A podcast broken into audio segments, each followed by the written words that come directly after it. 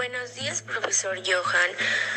En esta oportunidad, mi grupo y yo vamos a contarle nuestra historia llamada La sonrisa de un mentiroso.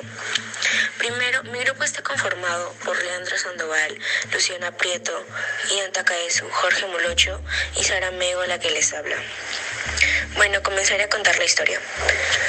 Cuenta la historia que en un pueblo muy alejado en la parte baja de los Andes vivían dos grandes estafadores. Estos se llamaban Manuel y Antonio. Estos se dedicaban a estafar a las personas, haciéndoles creer que se librarían de sus deudas a un menor precio habían estafado a una gran cantidad de personas, pobres, ricos, ancianos y jóvenes. Un día llegó una joven desesperada ya que al fin había reunido todo el dinero suficiente y necesario para pagar sus deudas. El grupo de estafadores le dijo que ellos eran los encargados de cobrar los impuestos y que le tenía que dar el dinero a ellos. La joven, al ser la primera vez que iba a pagar sus deudas, no era consciente de lo que hacía. Realizó el pago hacia Manuel y Antonio. Estaba a punto de irse, pero al salir Manuel la mira con una sonrisa de oreja a oreja. La joven le devolvió la sonrisa como muestra de agradecimiento y se fue a su casa, muy feliz, porque ya no tendría que preocuparse por ello en, un largo tiempo.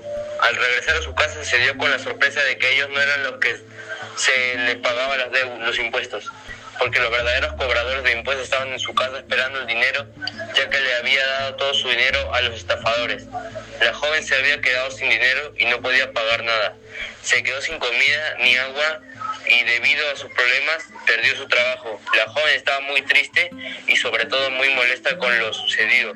Así que decidió tomar venganza, pero lo que nadie sabía es que dicha joven era una bruja y no iba a parar hasta cobrar venganza. La bruja, consumida por la rabia, planeó todo un plan para vengarse. Tenía varias ideas macabras y sangrientas en su cabeza, pero al final tomó una decisión que era utilizar magia oscura para poder engañarlos uno a uno y llevarlos hacia su muerte. La joven bruja sedujo primero a Antonio con sus encantos. Él dudó porque ya había visto esa cara antes, pero la siguió sin saber que le esperaba su muerte. La bruja lo llevó a su casa para poder realizar su plan maquiavélico. La bruja lo envenenó poniendo unas gotas de veneno en su bebida para poder disfrutar de la lenta muerte de Antonio tiempo de su muerte, la joven bruja escondió su cuerpo para que no se supiera nada de lo que había sucedido aquella noche. Ahora tenía que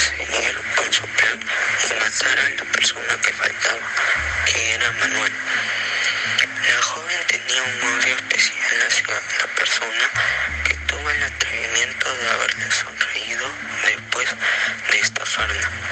La bruja tenía horribles planes para él. Ella había planeado terminar con su vida de la manera más lenta y cruel posible, con el fin de cumplir su sangrienta venganza. Utilizó la misma estrategia con Manuel, igual que su amigo ya muerto.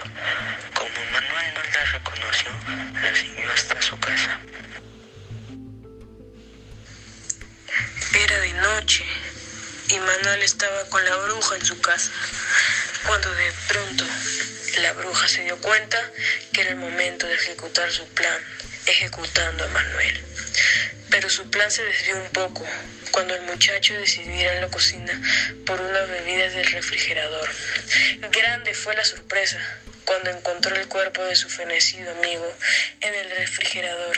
Él temblaba de terror y él pensaba irse lo más rápido que pudiera. Pero la bruja ya lo estaba esperando parada detrás de él, dispuesta a cometer su secuestro y encerrarlo en un cuarto porque ella quería ver cómo cada día sufría más y más y más hasta que muriera. Después de ese día, la gente de ese pueblo vivió su vida tranquilos y sin correr peligro de ser estafados.